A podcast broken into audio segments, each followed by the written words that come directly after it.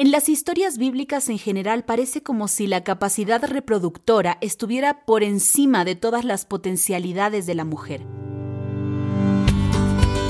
Mujeres invisibles que cobran vida, salen del anonimato y nos enseñan que la fe, la perseverancia y la confianza en Dios son imprescindibles en el camino de la existencia.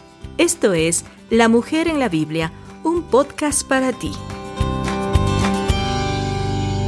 Qué gusto saludarte. Te doy la bienvenida a La Mujer en la Biblia, el podcast en el que compartimos recursos y herramientas para ayudar a la mujer latina de hoy a caminar en su fe.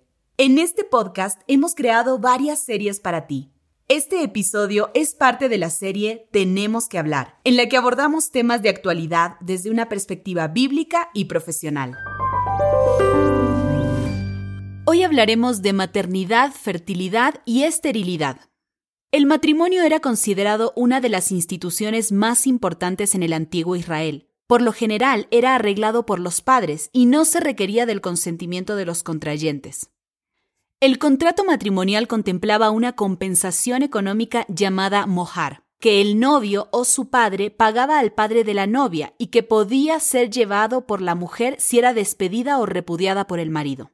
El mojar era parte de una sociedad patrilineal y patrilocal en la que la mujer dejaba la casa paterna para vivir con su cónyuge. Una vez pagado el mojar, se daba por cerrado el matrimonio y la joven era entregada a su señor, como se llamaba al marido. Sin embargo, no debe pensarse que los matrimonios se reducían a una transacción comercial. La historia de Jacob y Raquel, por ejemplo, relata el amor del marido por su mujer y el trabajo que debió cumplir para su suegro Labán a fin de casarse con ella. Otros textos como Cantar de los Cantares también hablan del amor entre mujeres y varones. En cuanto a la sexualidad, leyes bíblicas referidas a la mujer señalan la maternidad como contribución necesaria para la promoción de la vida, la garantía de la supervivencia, el crecimiento y la continuidad del pueblo.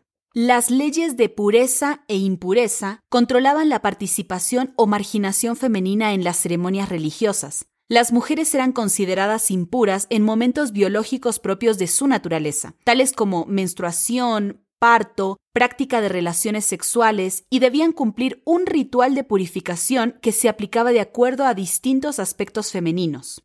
Las leyes de Levítico presentes en capítulos como el 15 o capítulo 18 son una muestra de ello. El periodo menstrual volvía impura a la mujer durante siete días, cuando daba a luz, la madre quedaba impura durante un lapso que variaba según el sexo del recién nacido.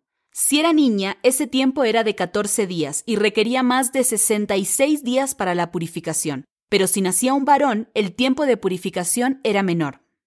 En el antiguo Israel, la estima de la mujer estaba relacionada con su fertilidad, es decir, con su capacidad reproductora. Por eso, la esterilidad era considerada una maldición. Tal vez algunos de los casos de mujeres consideradas estériles deban de pensarse a la luz de su edad núbil, es decir, muchachas tan jóvenes que biológicamente no estaban preparadas para concebir, teniendo en cuenta que la edad promedio de casamiento para una niña era de 12 años, en tanto que para el varón era de 18.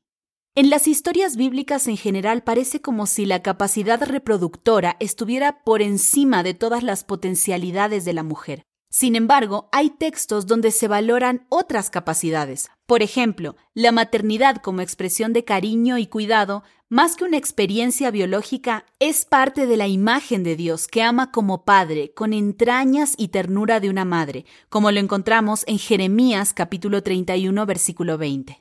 Desde la perspectiva de Jesús, los conceptos de maternidad y familia adquieren nuevos significados. A la exclamación de cierta mujer que le dice, Bienaventurado el vientre que te trajo y los senos que mamaste, Jesús responderá, antes, bienaventurados los que oyen la palabra de Dios y la guardan. La respuesta presenta un nuevo espacio de participación para mujeres y hombres, oír la palabra de Dios y practicarla. La reflexión que acabas de escuchar la encuentras en La mujer en la Biblia una nueva Biblia con recursos y herramientas para ayudar a la mujer latina de hoy a caminar en su fe. Tenemos más recursos para ti. Visita nuestro sitio web vivelabiblia.com. Será un gusto encontrarnos en el próximo episodio de La Mujer en la Biblia, un podcast creado para ti. La mujer en la Biblia es una producción de Sociedades Bíblicas Unidas.